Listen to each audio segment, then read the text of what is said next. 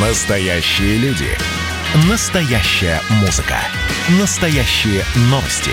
Радио «Комсомольская правда». Радио про настоящее. 97,2 FM. эм. Как дела, Россия?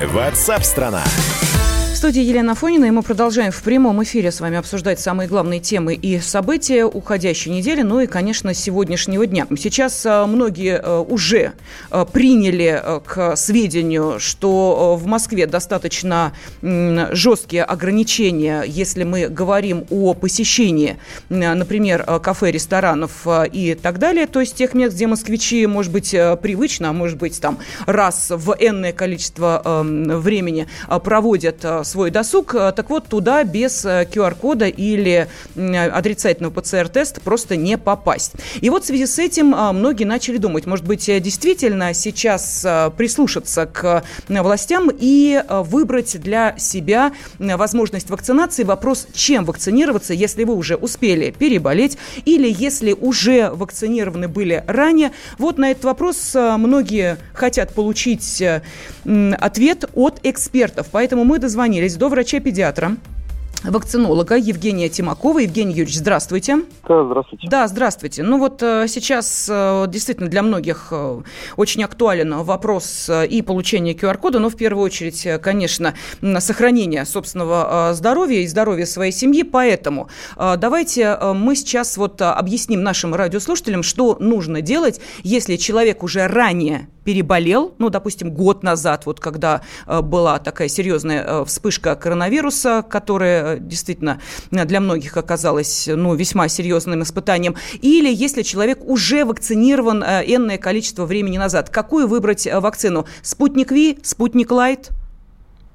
Давайте так, начнем, чтобы люди понимали, что есть научная работа, не просто так все это, э, эти рекомендации даны.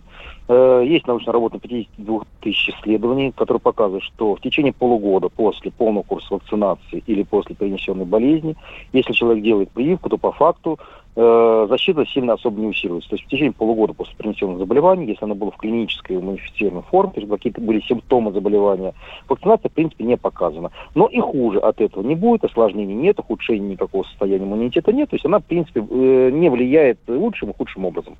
Если же прошло полгода, то человек, опять же, статистически показано, есть риск заболеть коронавирусной инфекцией очень сильный.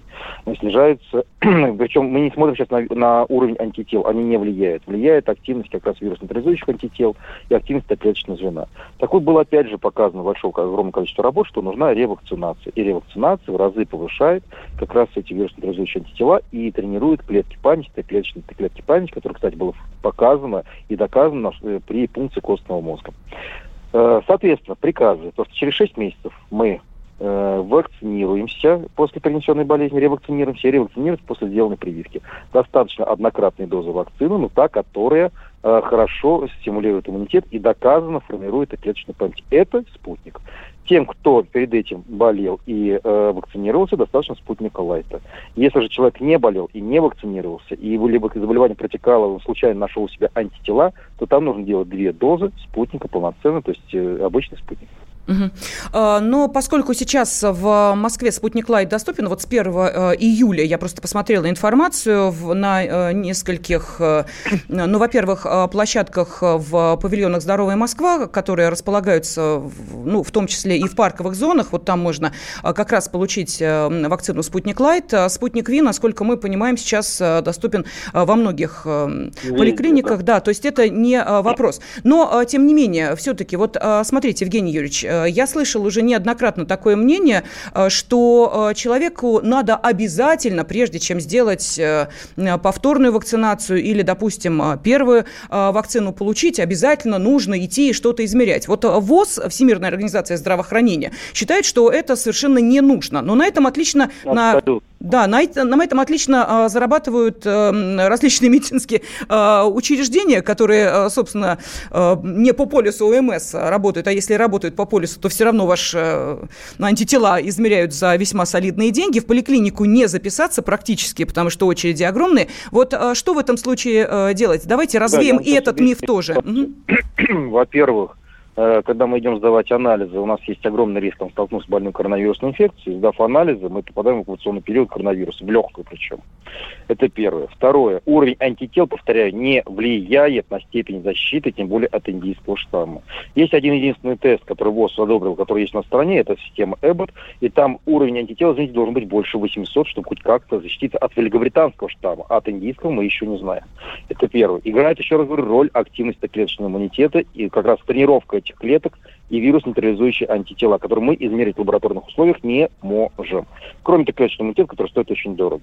Чем, когда есть резон обследоваться, на, то есть ходить, сдать анализ, это тогда, когда у нас есть, у нас есть хронические заболевания, или у нас есть риски тромбообразования, там можно сдать определенный анализ, те же самые колограммы, посмотреть белки воспаления, или те, которые положены анализ сдать по своему заболеванию. Вот это, в этом обоснованность какая-то есть, чтобы не было обострения процесса скрытого. Можно сдать антитела на иммуноглобулин М, то есть который отражает острый процесс или то, что вы болели в течение буквально там двух месяцев до прививки. Вот это, может быть, можно посмотреть, если человек себя чувствовал дискомфортно там 2-3 месяца назад и э, не обратился к врачу и не знал, что у него был коронавирус.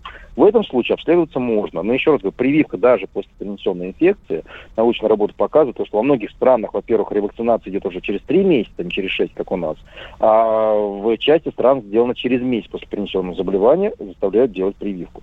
То есть для иммунитета нагрузки не будет, и того самого, то, что все боятся антител зависимый усиление иммунного ответа на коронавирусной прививке, к счастью, нет и не выявлено еще ни одного такого случая. Спасибо огромное. Врач-педиатр, вакцинолог Евгений Тимаков был на связи с нашей студией. Но вот э, тут наши радиослушатели очень активно откликаются на эту тему и тут же э, начали следовать сообщения, что, мол, типа у вас там э, москвичей QR-код нужен для ресторанов, а у нас проблемы с тем, что туристы перестали интересоваться, ну, например, курортами Краснодарского края, как это принято да, э, говорить, и это не случайно, потому что были приняты решения, что э, с 1 июля обязательны э, и, собственно, эм, сама справка о вакцинации или ПЦР-тест, а вот с 1 августа говорят о том, что только при наличии паспорта вакцинации вы сможете заселяться в отеле. Вот так ли это и как сейчас обстоит дело? Давайте спросим у корреспондента «Комсомольской правды» в Краснодаре. С нами на связи Евгений Острый. Евгений, здравствуйте.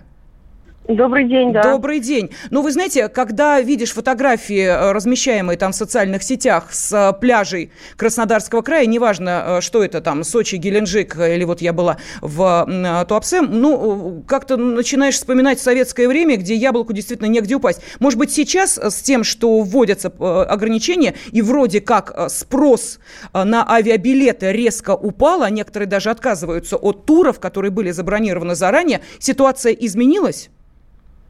Ну, пока мы не наблюдаем, честно говоря, э, никакой, э, никакого э, значит, уменьшения количества туристов, отдыхающих. А вот, в частности, не в соцсетях, а вчера сами прошлись по пляжу в Анапе, и он просто, ну, наверное, только у кромки воды есть немного места для того, чтобы там, я не знаю, расстелить себе полотенце. Действительно, как в том фильме где Миронов в главной роли «Будьте моим мужем», помните, где он там на газетке пристраивался на пляже? Вот примерно такая же ситуация.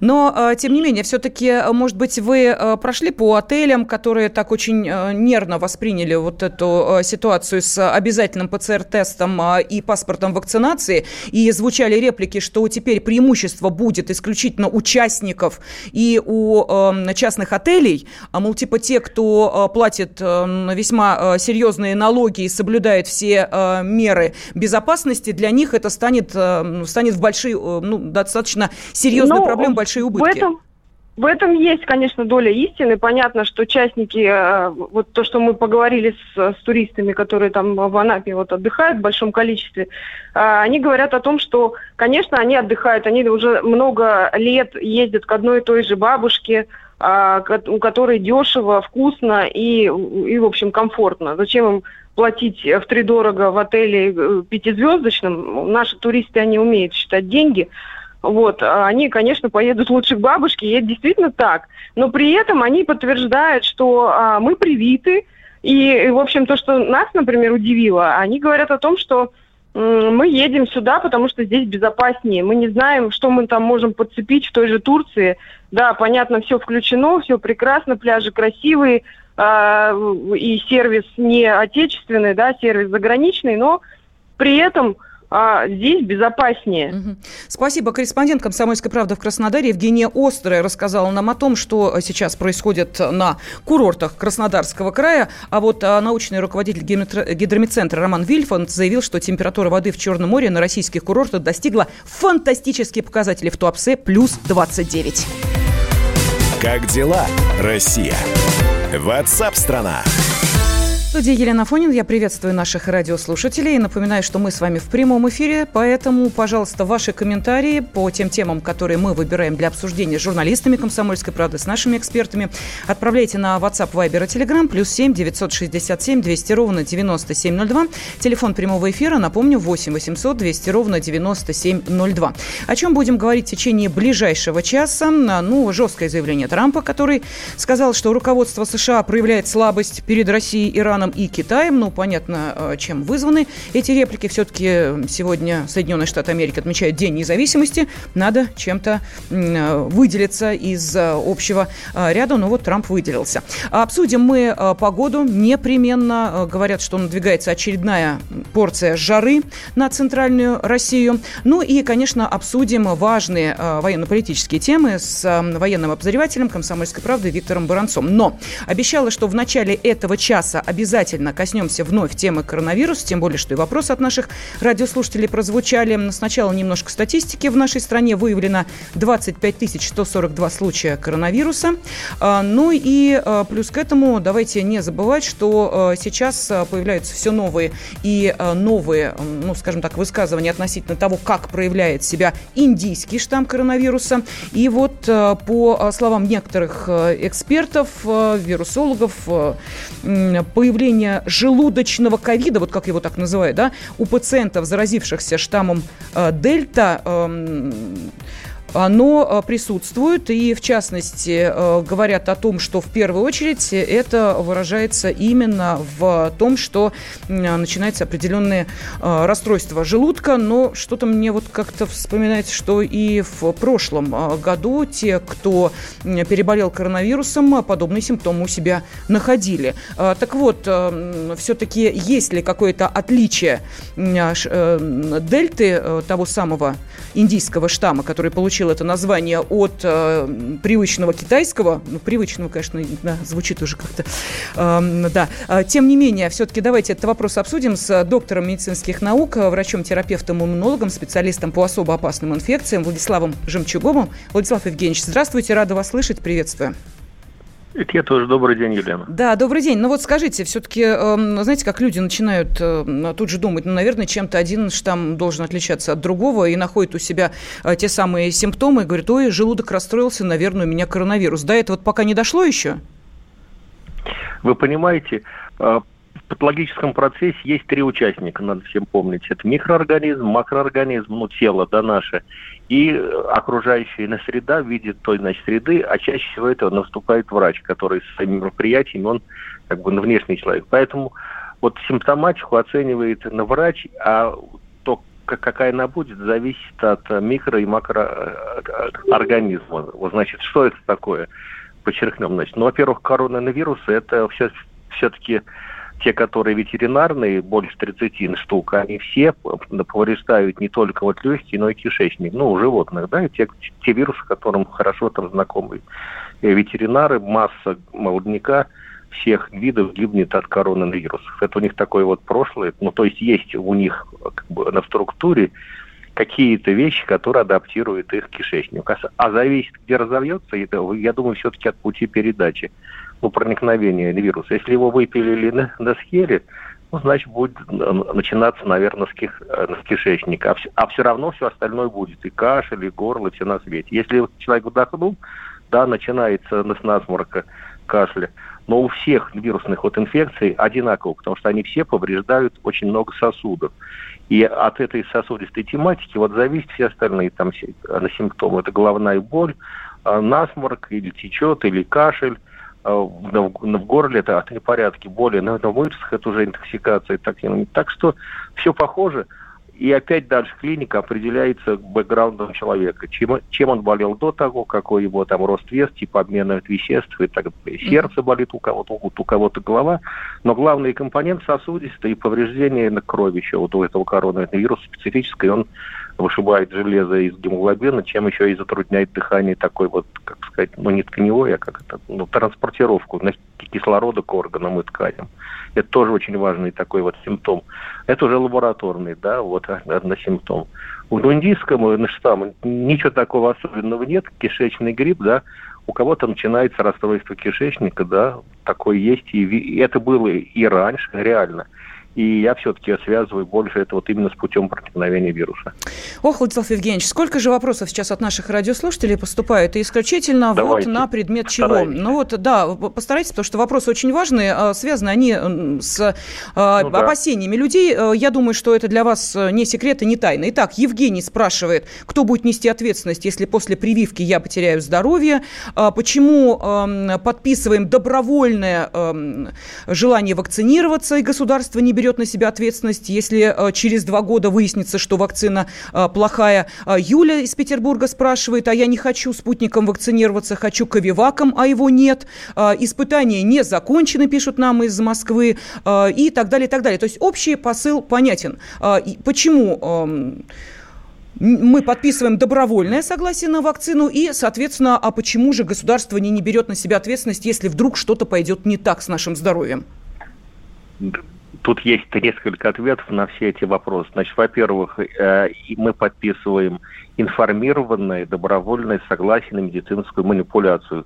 На любую манипуляцию. Выпить таблетку или выпить вакцину или сделать кардиооперацию. Понимаете, это, ну так, закон. У нас вот устроен закон об охране э, здоровья.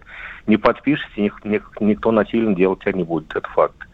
Значит, это, с этим надо определиться точно. Значит, никто не заставляет делать насильно, раз. Значит, что касается там профессиональных особенностей, это тоже делается по закону, потому что есть постановление правительства и есть э, постановление государственного санитарного врача. Этого достаточно. Но юристы, я, я думаю, в мэриях и губерниях, они там вполне в состоянии на все-таки посмотреть эти вот законы, тем более они, по-моему, один от 99 -го года уже ну, то есть давно этим Значит, что касается ответственности на государство, конечно, как-то она есть. И если посмотрите закон о вакцинации, но он, он называется об охране вот, это здоровья и санэпидблагополучия это, это населения. Там есть специальные вот статьи, ну, сейчас на ходу не помню там номера, но можно легко найти ну, в, в интернете или в моей там ленте в Фейсбуке. Я писал про это, это неоднократно. Там есть два основных, как это называется, ну, ну не СНИП, как в строительстве, uh-huh. а вот, вот Роспотребнадзора это вот э, такие вот инструкции. Там написано, значит, что если есть осложнения, что считать осложнениями, какая компенсация, куда обращаться, какие на сроки после какой вакцины даже вот, э, вот выделено. Но про коронавирус там нет еще пока, мне кажется, я не видел.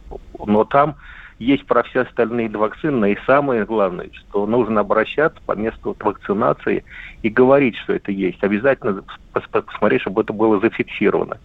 Вот поверьте, этого никто не скрывает, в этом заинтересованы сами производители вакцин, потому что это основа совершенствования. Да, и сейчас идут испытания, а, они, они идут на все до лекарств. Есть четвертая фаза – уже когда полностью идет разрешено применение, все равно копят все вот эти вот пометки, потому что это наиболее редкие осложнения. Вот все, все клинические вот исследования направлены по своей сути на выявление самых частых, даже которые здоровым там может вот угрожать, потом определенные возрастные группы, и дальше идут третья фаза, вот это, э, значит, общее большое количество да, людей, дальше это идут у нас дети по разным возрастам, дальше тут беременные. Это нормальная тактика, практика на прохождение, и каждый раз идет разрешение, утверждение отчета и разрешение на, на, на новый этап. Все это, ну, правда, да, да, поверьте, ничего тут нет плохого, никаких замыслов, домыслов. Спасибо огромное. Э, доктор медицинских наук, врач-терапевт, иммунолог, специалист по особо опасным инфекциям Владислав Жумчугов ответил в том числе и на вопросы наших радиослушателей. Горбачев уже давно не у власти, но все эти годы идет суд над ним. Судят жестоко, приговоры выносят размашистые, безапелляционные. Нередко расстрелять. И некоторые готовы лично этот приговор привести в исполнение. Здесь нет равнодушных. Судить Горбачева легко – Понять его трудно. Так кто же он, Михаил Сергеевич, созидатель или разрушитель? Слушайте аудиосериал «Однажды в Советском Союзе». Невероятная история Горбачева. С понедельника по среду в 10 часов вечера по московскому времени.